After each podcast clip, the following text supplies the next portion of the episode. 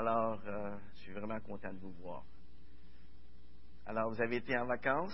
Vous êtes revenu de vacances? Vous êtes encore en vacances? Alors, pas encore en vacances? Alors, quel que soit votre état, eh bien, dites-vous bien que vous êtes à la bonne place ce matin. OK? Alors, j'aimerais vous inviter à tourner avec moi dans le livre de l'Apocalypse.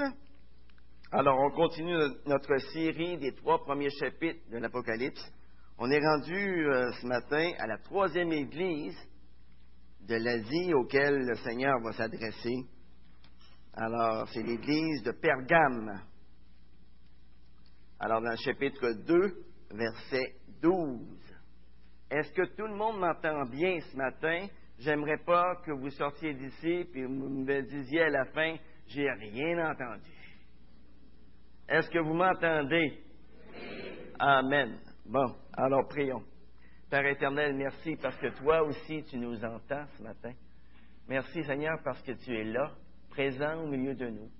Et Seigneur, on te prie de parler à nos cœurs par ta parole, dans le beau nom de Jésus. Amen. Alors, chapitre 2, verset 12. C'est le Seigneur qui parle ici. Il dit, écrit à l'ange de l'église de Pergame. Voici ce que dit celui qui a l'épée aiguë à deux tranchants. Je sais où tu demeures. Là est le trône de Satan.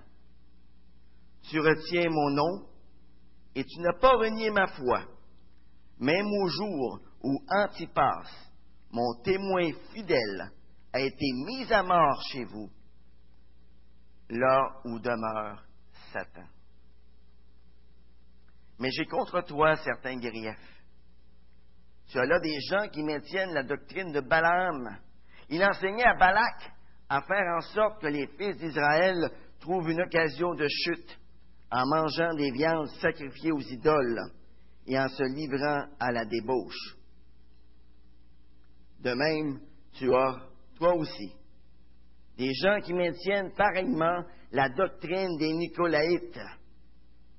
Repends-toi donc. Sinon, je viendrai à toi bientôt et je les combattrai avec l'épée de ma bouche. Que celui qui a des oreilles écoute ce que l'Esprit dit aux Églises.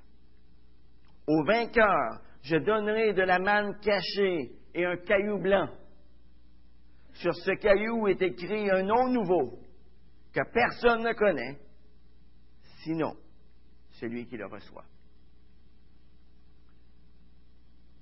Vous savez, la façon dont quelqu'un se présente à nous est vraiment importante. Pas vrai? Hein? Très souvent, par sa façon de se présenter, eh bien, il nous révèle en quelque sorte à qui nous avons affaire. Lorsque je lis les évangiles, eh bien, je suis toujours émerveillé de la manière dont Jésus se présentait aux gens de son époque. Et puisque Jésus reste le même hier, aujourd'hui, éternellement, eh bien, nous pouvons dire que sa façon de se présenter reflète la grandeur de son amour pour nous encore aujourd'hui. Par exemple, à celle qui était affligée par la mort de son frère, dans Jean chapitre 11, verset 25, Jésus va lui dire, je suis la résurrection et la vie. À ceux et celles qui étaient fatigués et chargés, Jésus va leur dire dans Matthieu chapitre 11, verset 29, Venez à moi, car je suis doux et humble de cœur, et vous trouverez du repos pour vos âmes. Et on pourrait continuer comme ça. La manière dont Jésus se présentait aux gens manifestait sa grâce, son amour envers eux. Et à chacune de ces sept églises de l'Apocalypse, vous remarquerez que Jésus se présente à elles sous un angle différent. Par exemple, à l'église de Thèse, qui avait perdu son premier amour, Jésus se présente à elle comme celui qui marche au milieu des églises, comme celui qui tient dans sa main les bergers de l'Église. À l'Église de Smyrne, qui était en proie à la souffrance, à la persécution. Jésus se présente à elle comme étant éternel, comme étant celui qui est dès le commencement et qui sera à jamais. Les temps sont dans sa main. Il est souverain sur toutes choses, y compris les persécutions du malin. À l'église de Pergame, qui était aux prises avec le virus du compromis, Jésus se présente à elle comme un juge, comme celui qui a l'épée aiguë à deux tranchants. Mais dites-moi, comment Jésus se présenterait-il à vous aujourd'hui? Comment Jésus se présenterait-il à moi aujourd'hui? Comment Jésus se présenterait-il à nous en tant qu'Église aujourd'hui? Eh bien, en regardant attentivement ce texte adressé à l'Église de Pergame, nous voyons que le but de Jésus, c'était d'encourager son Église. L'encourager à faire face aux défis de son temps. On pourrait intituler ce sermon L'être pour notre temps. Hmm?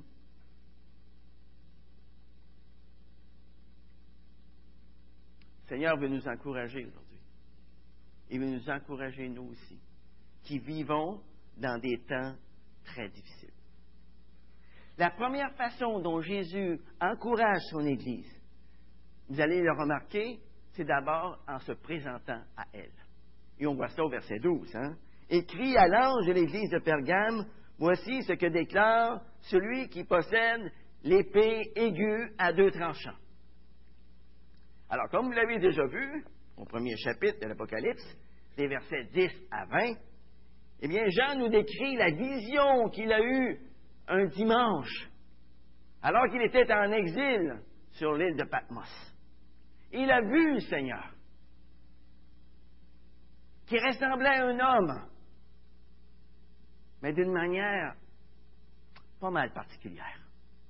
Par exemple, dans cette vision, dans Apocalypse chapitre 1, verset 16, Jean voit qu'il sort de la bouche du Seigneur une épée aiguë à deux tranchants. C'est assez particulier, merci. Bien sûr, cette épée fait référence aux paroles que le Seigneur prononce. Hébreu 4, verset 12 nous dit que la parole de Dieu est plus coupante, plus tranchante qu'aucune épée à double tranchant. Elle juge les désirs et les pensées du cœur humain. Oui, la parole de Jésus perce la cuirasse dont les hommes s'entourent bien souvent. Et elle pénètre jusqu'au plus profond de l'être, jusqu'aux désirs, jusqu'aux pensées les plus secrètes que nous pouvons avoir.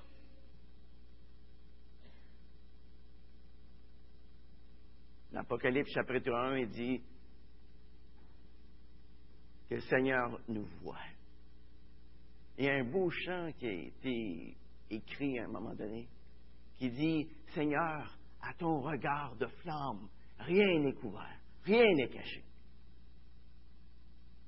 On ne peut pas rien cacher à Dieu. Vous connaissez aussi ce fameux passage d'Ésaïe 55, verset 11, où il nous est dit que la parole que Dieu prononce ne revient jamais à lui sans qu'il ait accompli sa volonté. Elle ne revient pas sans effet. Hein? Nous voyons dans ce verset que Dieu insiste sur le fait que sa parole est efficace pour celui qui l'écoute. Et ici, dans Apocalypse 2, le Seigneur parle à l'Église de Pergame pour lui révéler ce qui est vraiment en elle, pour qu'elle en prenne conscience et pour qu'elle en retire une grande bénédiction. Et par cette même lettre ce matin, le Seigneur veut aussi nous révéler ce qui est vraiment en nous. afin que nous en tirions, nous aussi, une grande bénédiction.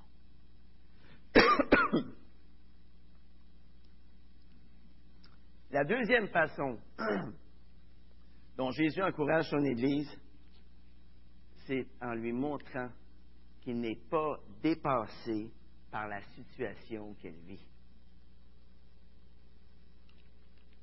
Jésus n'est jamais dépassé par la situation que nous vivons non plus. Jésus lui dit au début du verset 13, Je sais où tu demeures. Là est le trône de Satan. Wow! Bel endroit pour vivre. Vous ne pas? Le Seigneur savait que l'Église de Pergame vivait dans un environnement extrêmement difficile. Jésus savait que les chrétiens de cette ville étaient confrontés à de grandes difficultés. Satan avait établi son quartier général dans cette ville. C'est là qu'il avait son trône. C'est là qu'il détenait son autorité et son siège. Satan n'est pas au ciel, les amis, comme certains peuvent le croire. Dans Jean chapitre 12, verset 31, dans Jean chapitre 16, verset 11, Satan nous est décrit comme étant le prince de ce monde. Dans Éphésiens 2, verset 2, il nous est décrit comme étant le prince de la puissance de l'air. Et dans 2 Corinthiens 4, 4, il nous est décrit comme étant le Dieu de ce siècle. Pergame était devenu un château fort du paganisme. Et l'Église était semblable à un petit bateau qui voguait sur un océan d'influence de toutes sortes. Le petit bateau sur lequel prenaient place les chrétiens de Pergame était ballotté de tous les côtés par les vents, les fausses doctrines et toutes sortes de tentations. C'est à Pergame qu'on avait inventé le parchemin. Vous savez, cette peau d'animal que l'artisan avait rendue claire et fine et sur laquelle on pouvait écrire. Pergame abritait une bibliothèque qui contenait 200 000 volumes en parchemin. Pas en papyrus, en parchemin. C'était un véritable exploit financier et intellectuel. Et ça faisait l'orgueil, bien entendu, des gens de Pergame. Les 150 000 habitants de Pergame. Eh bien, ils avaient le choix aussi entre cinq théâtres. Et l'un d'eux pouvait contenir plus de 60 000 spectateurs. Ils pouvaient donc se divertir à volonté. La ville de Pergame était aussi connue pour les cultes païens qu'on y pratiquait. Par exemple, à Pergame, il y avait un temple immense qui avait été érigé en l'honneur de Zeus Soter. Savez-vous ce que ça veut dire, Zeus Soter? Dieu sauveur. Qui est notre Dieu sauveur? Jésus-Christ. Hein? Mais Satan aime bien ça singer. Et près de cet hôtel, il y avait un autre temple dédié à Athéna, la fille de Zeus, déesse de la sagesse et du combat. Et sur le flanc de la colline était érigé le temple d'Héra, la sœur et aussi la femme de Zeus, la déesse du mariage et de la fécondité. Il y avait aussi le temple de Déméter, la déesse de l'agriculture et des moissons. Pergame abritait aussi le temple de Dionysos, le dieu de la vigne. Il y avait aussi le temple d'Asclépios. Voyez-vous, pas les temples qui manquaient, hein? Il y en avait plein. Le temple d'Asclépios, considéré comme étant le dieu de la chirurgie et de la médecine, et dont l'emblème était un serpent sur une perche. En l'honneur d'Asclépios, des serpents étaient souvent utilisés dans des rituels de, guérison. Et des serpents non venimeux étaient lâchés parmi les malades. Et lorsque les malades étaient touchés par l'un de ces serpents non venimeux, eh bien, ils considéraient qu'ils avaient été touchés par le dieu Asclépios et que là, ils pouvaient être guéris. À partir de 300 avant Jésus-Christ, le culte d'Asclépios était devenu très populaire. Et des pèlerins affluaient dans ces temples de guérison pour être guéris de leur maladie. Le serpent est encore aujourd'hui le symbole du corps médical, en référence à Asclépios, le dieu de la médecine. Et un sculpteur chrétien aurait été exécuté pour avoir refusé de sculpter une image d'Asclépios. Et en l'an 29, avant Jésus-Christ, donc ça faisait déjà une centaine d'années, était venu s'ajouter à tous ces, faux dieux, à tous ces lieux de culte, le premier temple en Asie consacré au culte de l'empereur. Et Pergame était devenu le centre de ce faux Dieu-là aussi. Vous savez, ce n'était pas facile d'échapper à tous ces cultes. Et surtout, c'était très difficile d'échapper au culte de l'empereur sans être considéré comme un traître et d'être puni comme tel. Hein? Les chrétiens, au milieu de tout ça, devaient maintenir leur fidélité à Dieu, alors qu'on exigeait d'eux d'adorer César au moins une fois par année. Un chrétien de Pergame avait déjà payé de sa vie. Il se nommait comment, verset 13? Antipas. Antipas. Vous savez, c'est pas difficile de, de reproduire, de reconstruire la scène de la mort d'Antipas connu comme chrétien, alors il était convoqué devant le proconsul de la province, dont la résidence était probablement à Pergame. Et devant le buste de l'empereur, il suffisait à Antipas de jeter quelques grains d'encens sur le feu et de dire ensuite César est Seigneur et Dieu. C'est simple. Hein? Il était libre. Il avait juste à faire ça, puis il était libre. Mais Antipas ne pouvait pas donner à César le titre qui n'appartenait qu'à Jésus-Christ. Et Antipas a été mis à mort. Il est allé rejoindre la noble armée des martyrs. Et comme vous le voyez, la vie des chrétiens à Pargame, c'était pas du très rose. C'était pas facile. C'était pas la vie à l'eau de rose. Ils étaient assaillis de toutes parts. Ils étaient exposés de tous côtés à la pression des modèles et des valeurs du monde. Mais la bonne nouvelle, c'est que le Seigneur le savait. Le Seigneur le savait. L'Église de Pergame n'avait pas à lui donner de longues explications pour qu'ils comprennent leurs difficultés. Jésus savait que les chrétiens de Pergame demeuraient dans le repère du diable. Ils savaient que leur vie n'était pas facile. Et Seigneur savait aussi comment l'Église de Pergame se comportait dans un environnement aussi hostile. Et voilà pourquoi Jésus félicite cette Église au verset 13. Il lui dit, Tu es fermement attaché à moi et tu n'as pas renié la foi en moi. Même à l'époque où Antipas, mon témoin fidèle, a été mis à mort chez vous. Les chrétiens de Pergame avaient vu la torture infligée à Antipas.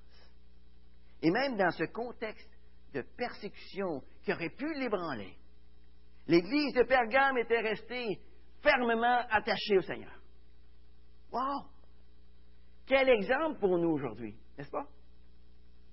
Jésus sait aussi dans quel environnement nous avons à vivre notre foi aujourd'hui. Il me semble que l'environnement de l'Église de Pergame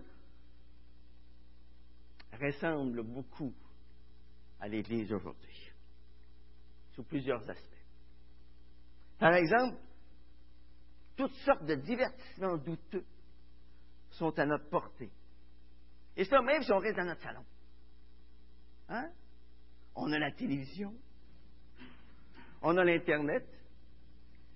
Et là-dedans, ben, il peut y avoir des bonnes choses, comme des moins bonnes. Hein? Les faux dieux, les idoles, eh bien, abondent de toutes parts. Et dans différentes parties du monde, eh bien, le chrétien est souvent soumis à la persécution physique et mis à mort à cause de sa foi. Beaucoup de chrétiens aujourd'hui meurent à cause de leur foi. Ici, on vit dans un environnement différent. Mais si vous allez en Asie, si vous allez en Afrique, si vous allez dans d'autres parties du monde, ben c'est très, très, très difficile. Vivre sa foi. Et dans tout ce brouhaha, le Seigneur, ce qu'il veut, c'est nous rassurer. C'est nous convier à lui rester attachés. La troisième façon dont Jésus encourage son Église, c'est en l'avertissant du danger imminent qui la menace. Et on voit ça au verset 14 et 15 d'Apocalypse 2. Vous savez, il n'y avait pas juste du positif dans cette Église de Pergame. Depuis un certain temps, l'Église était atteinte par un virus mortel qui risquait de la détruire à plus ou moins brève échéance. Là, à Pergame, une doctrine hérétique avait pris racine depuis un certain temps dans l'Église. Et quelle était cette doctrine? C'était la doctrine du compromis avec le monde. La doctrine qui dit que le péché n'est pas si grave que ça, après tout. Et Jésus avait un reproche à faire aux dirigeants de cette Église. Ils n'avaient pas exercé la discipline nécessaire à l'égard de quelques-uns de, de ses membres qui suivaient cette doctrine du diable. Il y avait deux doctrines qui se ressemblaient beaucoup. La doctrine des Nicolaïtes et la doctrine de Balaam. L'enseignement des, des Nicolaïtes, eh bien, consistait à séduire le peuple de Dieu et l'entraîner dans le péché. Tout comme l'enseignement de Balaam. Ils se ressemblent tous les deux, ces deux enseignements-là. Les Nicolaïtes suggéraient aux chrétiens de faire des compromis avec la culture ambiante. C'est le même genre de tentation typique qui se retrouve encore aujourd'hui, où l'on nous dit Dieu est amour. Alors, il ne condamnera pas personne, de toute façon. Vous avez déjà entendu ça? J'ai déjà entendu, j'ai entendu ça il y a deux semaines. Seulement. Puisqu'il y a la grâce, alors c'est acceptable de s'allier avec le monde. C'est acceptable de marier des chrétiens avec des non-chrétiens. C'est possible d'adorer Dieu tout en continuant d'adorer nos idoles. C'est possible de prétendre écouter Dieu tout en écoutant notre horoscope. C'est possible d'aller à l'Église et d'aller dans certains clubs douteux. C'est possible de, laisser, de, laisser traîner le péché dans l'Église sans que personne ne dise quoi que ce soit. Et en parallèle à cette doctrine des Nicolaïtes, le Seigneur fait référence à un épisode de la marche du peuple d'Israël dans le désert, en route vers la terre promise. Alors pour ça, il faut retourner plus de 1500 ans en arrière, à l'époque de Moïse. Dans Nombre, chapitre 22, versets 1 à 6, il est écrit Les enfants d'Israël partirent ils campèrent dans les plaines de Moab, au-delà du Jourdain, vis-à-vis de Jéricho. Balak, fils de Tsippor, vit tout ce qu'Israël avait fait aux Amoréens. Et Moab fut très effrayé en face d'un peuple aussi nombreux. Il fut saisi de terreur en face des enfants d'Israël. Moab dit aux anciens de Madian, cette multitude va dévorer tout ce qui nous entoure, comme le bœuf broute la verdure des champs. Balak, fils de Tsippor, était alors roi de Moab. Il envoya des messagers auprès de Balaam, fils de Béor, à Pétor sur le fleuve, dans le pays des fils de son peuple, afin de l'appeler et de lui dire, Voici un peuple est sorti d'Égypte. Il couvre la surface de la terre. Il habite vis-à-vis de moi. Viens, je te prie, maudis ce peuple, car il est plus puissant que moi. Peut-être ainsi pourrais-je le battre et le chasserai du pays, car je sais que celui que tu bénis est béni, et celui que tu maudis est maudit. Mais Dieu est intervenu de façon spectaculaire en faveur de son peuple. Il a obligé Balaam à bénir le peuple au lieu de le maudire. Alors, qu'est-ce qu'il a fait euh, Balaam? Il a donné un conseil à Balak.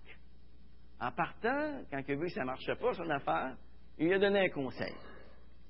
Le conseil d'entraîner les Israélites à se livrer au culte de Baal, de manière à attirer la colère de Dieu sur le peuple d'Israël. Et Balak a suivi ce conseil avec un grand succès.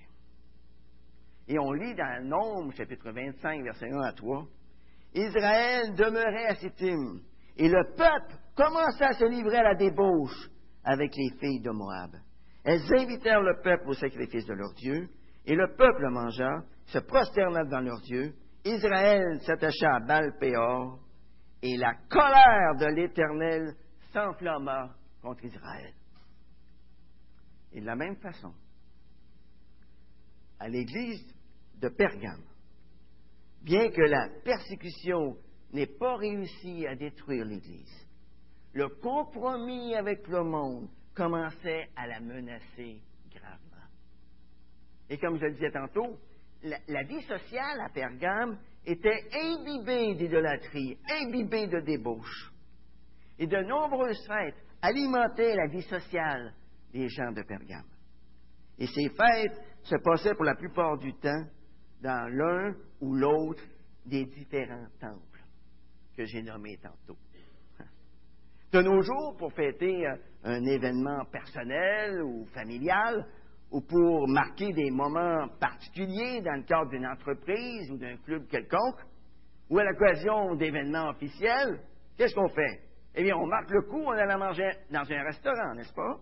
Ou en participant à un vin d'honneur, un 5 à 7, et ainsi de suite les occasions de souligner des moments particuliers aujourd'hui, ça ne manque pas. Jusqu'ici, il n'y a absolument rien de mal là-dedans. OK? Alors, il ne faut pas voir du mal partout non plus. Là, hein. là où ça se gâte, c'est lorsqu'on emprunte les pratiques du monde. Lorsqu'on compromet notre témoignage. C'est là où ça se gâte. Et à Pergame, c'était la même chose. Hein? Sauf que lorsque les gens se retrouvaient dans l'un de ces temples, on y sacrifiait, on sacrifiait faisait des sacrifices à la divinité. Hein? On sacrifiait là. Et ensuite, tous restaient ensemble pour manger la viande qui venait d'être sacrifiée à une divinité païenne. Et parfois, ben, le vin aidant, la rencontre se terminait en orgie où tout était permis. Alors, sans forcément s'en rendre compte, sans forcément y voir du mal, les convives se retrouvaient ainsi dans la situation que Balaam avait suggérée à Balak, roi de Moab. Le problème de Pergame, c'est que si l'on refusait de participer à ces rencontres, eh bien, on était montré du doigt, là. Hein? On s'isolait de ses amis, de ses collègues de travail. On était à regarder de travers. On pouvait même y perdre son travail et parfois même la vie, comme ça avait été le cas pour Antipas. Les Nicolaïtes, eux autres, ils n'attachaient pas beaucoup d'importance. Ou plutôt, ils attachaient beaucoup d'importance. Excusez-moi. Ils attachaient beaucoup d'importance à garder de bonnes relations avec les inconvertis, avec les non-croyants. Ils ne voyaient rien de mal, les autres, à, pratiquer certains rites, ni à participer aux festivités des entreprises ou des associations dont ils faisaient partie, ni à reconnaître leur loyauté à l'égard de l'empereur en mettant un petit peu d'encens sur le feu. Hein. Il n'y avait pas de problème avec ça, eux autres. Ils considéraient que tout cela ne signifiait rien puisque celui qui ne croyait pas aux diverses divinités, eh bien, que celui qui était attaché au Seigneur n'était pas souillé, parce que tout cela n'était que des pratiques, simples pratiques sociales. Il n'y avait rien là. Eux, ils ne croyaient pas aux divinités. Donc, ils pouvaient faire ce qu'ils voulaient. Et dans l'église de Pergame, y a plusieurs chrétiens s'étaient laissés convaincre par leur raisonnement. Ils participaient plus ou moins régulièrement aux diverses manifestations de ce genre. Vous savez, il ne s'agissait que d'une fraction des membres d'Église. Ce n'était pas toute l'Église qui était trempée là-dedans. Mais le virus du compromis risquait de s'étendre à toute l'Église. Les dirigeants de l'Église de Pergame ne s'étaient pas rendus compte du danger. Et par conséquent, ils toléraient ces pratiques. Ils auraient dû, au contraire, reprendre sévèrement ceux qui s'étaient égarés. Mais ils ne l'avaient pas encore fait.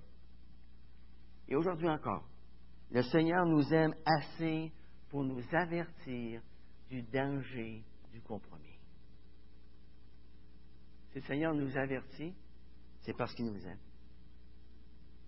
C'est parce qu'il nous aime. La quatrième façon dont Jésus encourage son Église, c'est en lui proposant un remède pour sa guérison. Regardez le verset 16. Repends-toi donc, sinon je viendrai à toi bientôt, et je les combattrai avec l'épée de ma bouche. C'est la deuxième fois, alors, que Jésus exige d'une Église qu'elle se repente. Deux sur trois. Hein? La première fois concernait l'Église d'Éphèse qui avait perdu son premier amour. La repentance, c'est quoi? La repentance, c'est une prise de conscience sérieuse d'un problème. Et ça s'accompagne ordinairement hein, d'un engagement déterminé à changer. Jésus dit donc à cette Église d'arrêter de flirter avec le monde, d'arrêter plutôt de vivre dans ce monde sans être de ce monde. Nous avons tous à vivre dans ce monde. Mais nous ne devons, pas vivre comme le monde. Jésus dit, change d'attitude. Change d'attitude. Cesse de tolérer chez toi ces gens attachés à la doctrine des Nicolaites. Et cet avertissement-là ne devrait jamais être pris à la légère. Sinon, dit Jésus, je viendrai à toi bientôt. Et je combattrai ces gens avec l'épée qui sort de ma bouche. Si l'Église ne mettait pas de l'ordre, eh bien, c'est le Seigneur lui-même qui allait devoir s'en charger. Remarquez qu'il n'envisageait pas de, sévir contre toute l'Église, mais uniquement contre ces personnes qui s'étaient égarées dans le compromis. Jésus les, combattra. Le texte ne donne pas plus de précision. Toutefois, on imagine bien que pour les personnes égarées, ce serait bien plus douloureux que si c'était l'Église qui les avait repris. Pour une Église, reprendre ceux qui s'égarent, et même sévir à leur égard s'il le faut, ce n'est pas se montrer dur. C'est pratiquer un acte d'amour, exactement comme lorsque les parents corrigent leurs enfants. C'est un acte d'amour parce qu'il permet d'éviter à l'intéressé de subir des conséquences autrement bien plus graves. Lorsqu'un homme ou une femme s'endurcit dans le péché, des frères, des sœurs sont censés reprendre cette personne avec douceur, dans le but d'un rétablissement, sans jugement sur son cœur, ni sur ses motivations, juste avec l'intention de le faire revenir à la foi. Et ça, on fait d'abord ça seul à seul, comme nous dit Matthieu 18. Hein? Ensuite, avec une ou deux personnes. Et enfin, à l'Église, pour que l'Église en prenne note, qu'elle prie et ensuite qu'elle agisse. Mais à chaque étape, il y a la possibilité, il y a la possibilité pour la personne fautive de se repentir, de revenir en arrière, et l'affaire est close.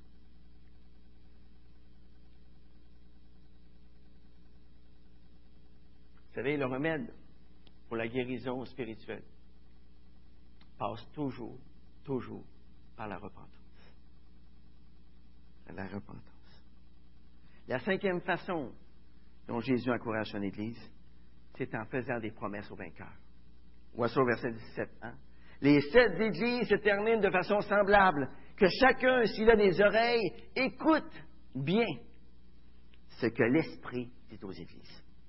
L'Esprit nous fait part de la promesse faite aux vainqueurs. Les vainqueurs sont ceux qui auront tenu compte des paroles du Seigneur et qui les auront mises en pratique.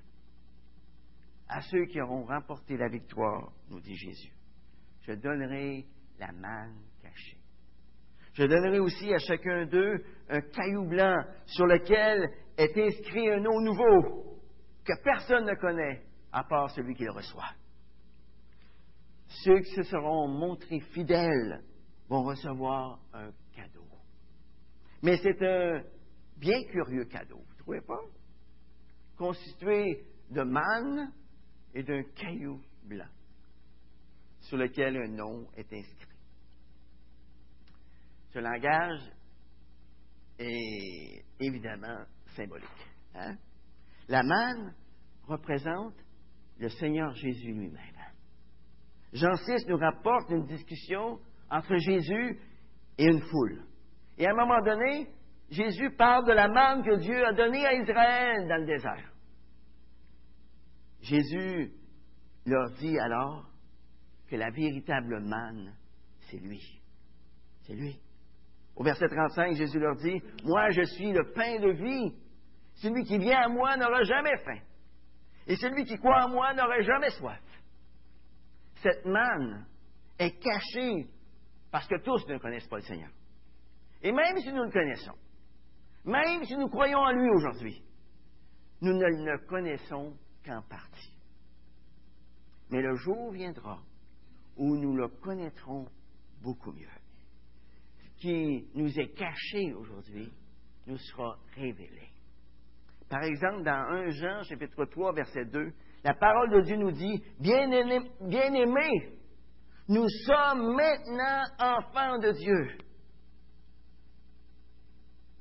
Et nous savons que lorsqu'il sera manifesté, nous serons semblables à lui. Pourquoi? Parce que nous le verrons tel qu'il est. Cette image de la manne nous rappelle aussi que nous avons tout pleinement en lui. Et qu'en lui nous sommes et nous serons pleinement rassasiés et désaltérés.